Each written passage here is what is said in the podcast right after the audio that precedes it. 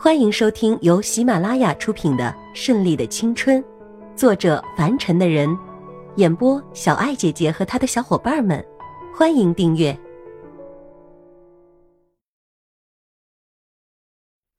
第十七章宴会。千一娇回到自己房间，挑选好了一套适合这种场合的晚礼服，又戴上一串闪闪的白钻石项链。穿上银色的高跟鞋，缓缓从楼上走下来。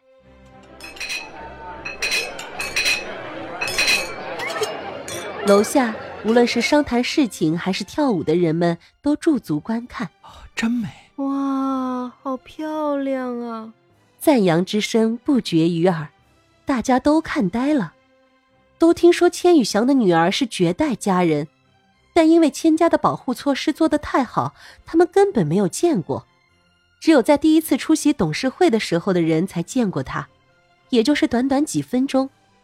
但这次亮相绝对是震撼，让人们都忘记了呼吸，忘记了他们是在凡间，甚至有人以为自己产生了幻觉，像是看见了天上的仙女一般。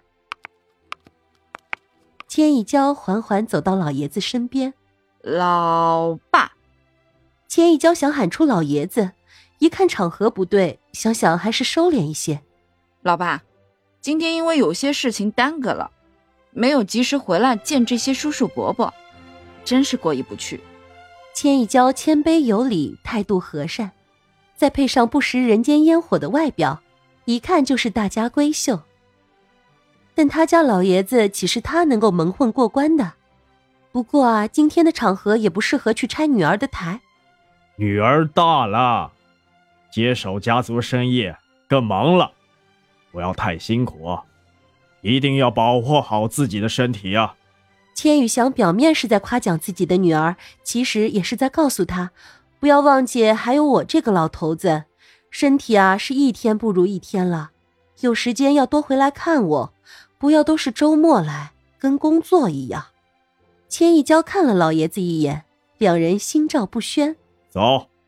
带你去见见其他几位长辈。千一娇搀扶着老爷子朝另一侧走去，也是一样寒暄几句，各自说着以后相互合作的事情。可千一娇的眼皮子有些不听话的上下打架了。她就是这个样子，每次喝完酒之后的第二天总是特别的难受，不管喝什么酒都是一样。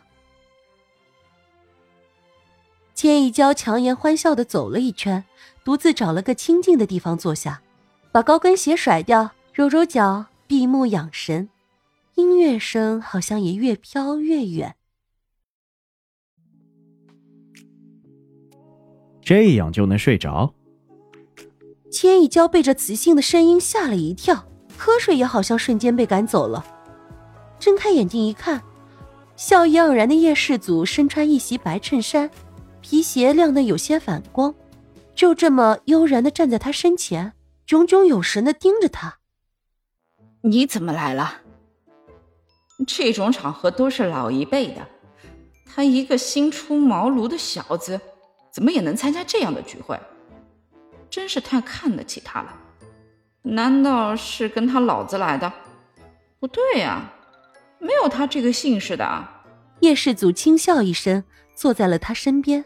我怎么就不能来呀？而且是你们老爷子亲自邀请的，怎么样？有什么没想到吗？不应该吗？作为合作方，我想我是有权利出席的吧？这也不正好促进我们合作，加深感情吗？啊，是的，他这么回答很正确，他是应该来参加的。但千一娇一看到他，就想起来昨天晚上的事情，脸一下子红了起来。再看看自己的狱卒也呈现在叶世祖的面前，顿时觉得有些尴尬，立刻穿上了鞋子。而叶世祖却在一旁笑得很开心的样子。笑什么笑？千一娇瞪了他一眼，深深的让叶世祖把笑意憋了回去。千一娇和叶世祖两个人越聊气氛越不对，正当要不知所措的时候，台上响起了老爷子浑厚有力的声音：“大家安静一下。”欢迎大家来参加今天老朽的聚会，很荣幸这么多年，有那么多的挚友，在相互协作下，我的公司有了很好的发展，这都离不开大家的支持。再次谢谢大家，希望在我收山之后啊，能对小女的工作大力支持。台下掌声不断，千一娇倒是也被他老爷子这几句贴心的话感动得热泪盈眶，眼圈红红的，鼻子酸酸的，不住的用纸巾擦拭眼角。叶世祖明白，这是一个伟大的父亲对子女的承袭和照顾。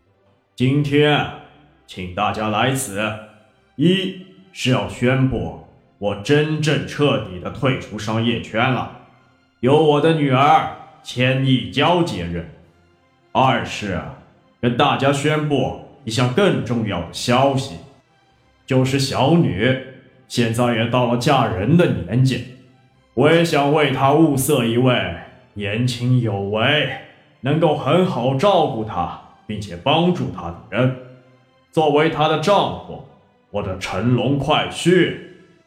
这话一出，如一枚炸弹一样在人群之中炸开。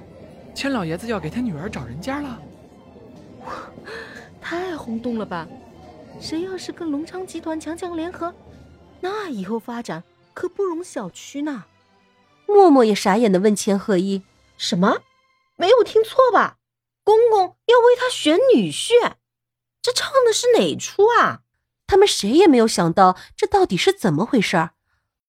这边窃窃私语的热闹，而真正的主角却愣在那里。满脑袋的黑线和问号，这是怎么回事？这是哪出啊？老爸，你要我怎么样啊？没错，是给我的女儿选一位如意郎君，必须对她好。家事我们没有要求，只要女儿喜欢就好。再次，就是要家人。不许不喜欢我的女儿，如果不接受我女儿的这个性格，就休想要让我女儿进门，我是不答应的。千羽翔说这话的时候，还意味深长的特意朝叶世祖看了一眼。叶世祖也好像体会到了什么一样，朝着老爷子精明睿智的眼神望去，但却没有丝毫的畏缩。